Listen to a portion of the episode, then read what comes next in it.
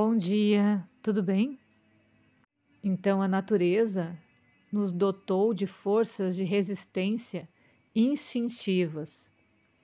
Mas apesar disso, a gente é mais ou menos influenciado pelas vibrações mentais dos nossos semelhantes, fazendo com que a, o, o que a gente crê que são opiniões nossas, na verdade, são produtos de pensamento das outras pessoas. A mudança de residência de alguém pode ser uma causa de uma mudança radical nas suas ideias sobre religião, política, moral, etc. Porque nesse novo ambiente você vai se ligar com, os, com as opiniões que te cercam. Sendo que a mudança se opera pela influência combinada das ondas mentais e das ondas dos, das outras pessoas, né? Vamos dizer, dos nossos vizinhos novos, então, da nova residência. Porque as disposições da alma humana, exatamente como as opiniões, mudam e modificam-se mais ou menos segundo as ondas mentais que afetam cada indivíduo. A importância do conhecimento que te permite excluir as impressões do exterior nos salta aos olhos, porque nos torna capaz de nos autoguiarmos justamente por esse juízo, por essa consciência que se desenvolve. A tua razão é a tua intuição. É importante que a gente não passa rapidamente por cada um desses assuntos que a gente vem falando, porque se a gente está em contato com esse conhecimento agora, é porque em tal momento esse conhecimento vai ser necessário ser aplicado por você. Há momentos na vida em que pensar com lucidez pode ser uma questão de vida ou morte. Pode ser que algum dia você sinta uma pressão poderosa para que te obrigue né, a fazer alguma coisa e aí você não vai saber que partido tomar.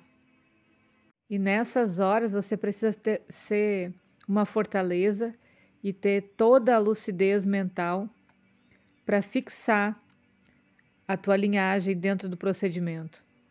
E esse foco, essa retidão, essa fortaleza vai ficar concentrado no centro da tua radiação mental.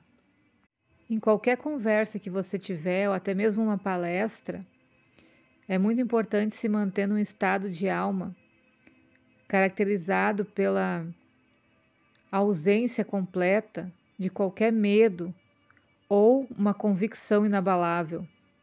E nunca esqueça do poder da visão, que é uma das ferramentas que a gente pode usar, porque ele reestabelece muitas vezes a relação anteriormente que a gente se perdeu, que a gente rompeu, né? E aí nos ajuda novamente a se concentrar nessa volição telepática, né? Nessa força da alma, para inclinar então a balança para o nosso lado. E o que eu aconselho é que a gente aprenda a praticar de diversas maneiras esses métodos que a gente vem fazendo os exercícios, né? Justamente para saber qual arma, qual instrumento eu vou usar em cada momento. Como a gente já falou, os pensamentos são coisas. Então a gente consegue ver uma verdade cujo poder é tal que se a humanidade concebesse plenamente essa verdade revolucionária, ela poderia simplesmente ajeitar o mundo, né?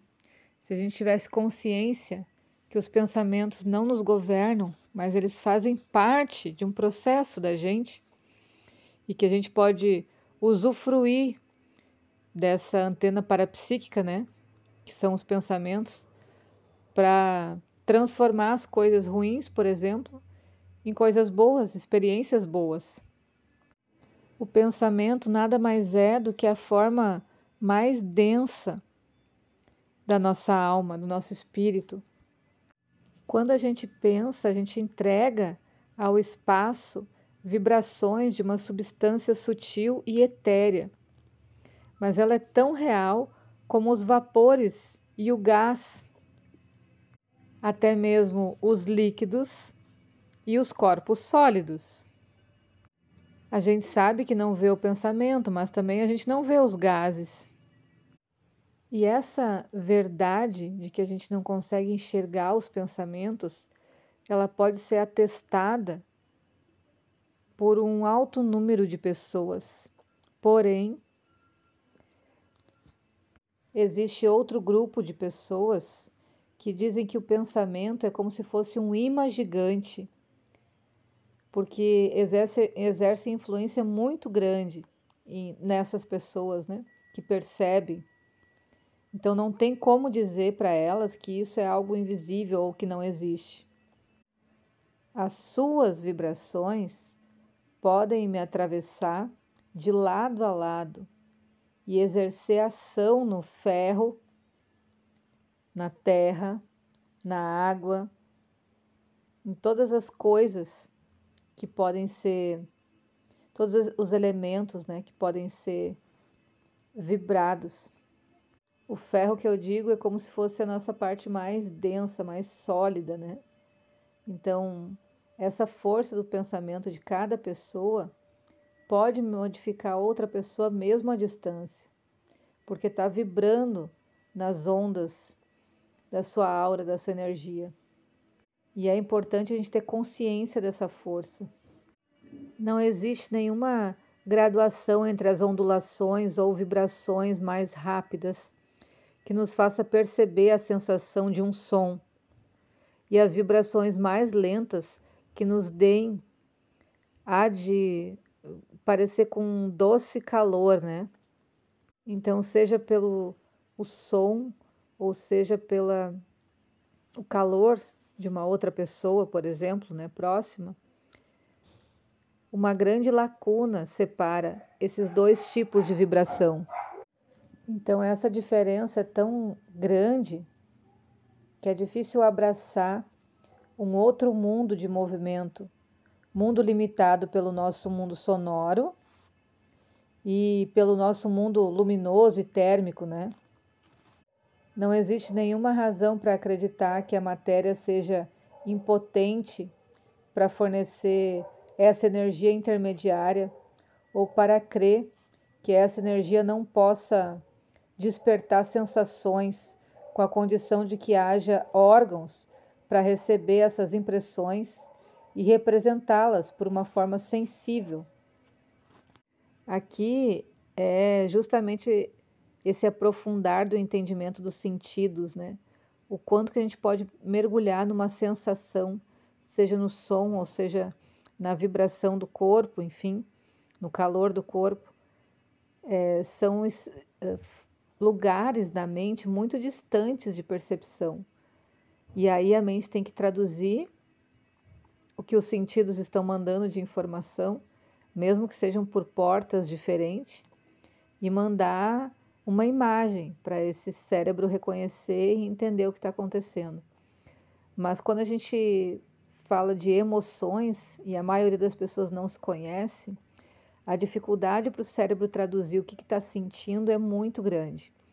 Por exemplo, a gente pode sentir uma vibração negativa, um mau agouro e sentir um arrepio, por exemplo, no corpo, né? E aí, só que isso inconscientemente, talvez a gente não pare para sentir essa energia e tal, só sente esse arrepio. Ao mesmo tempo que se alguém que a gente gosta muito, ou se a gente está fazendo uma coisa muito emocionante, bonita, o corpo também vai sentir esse arrepio.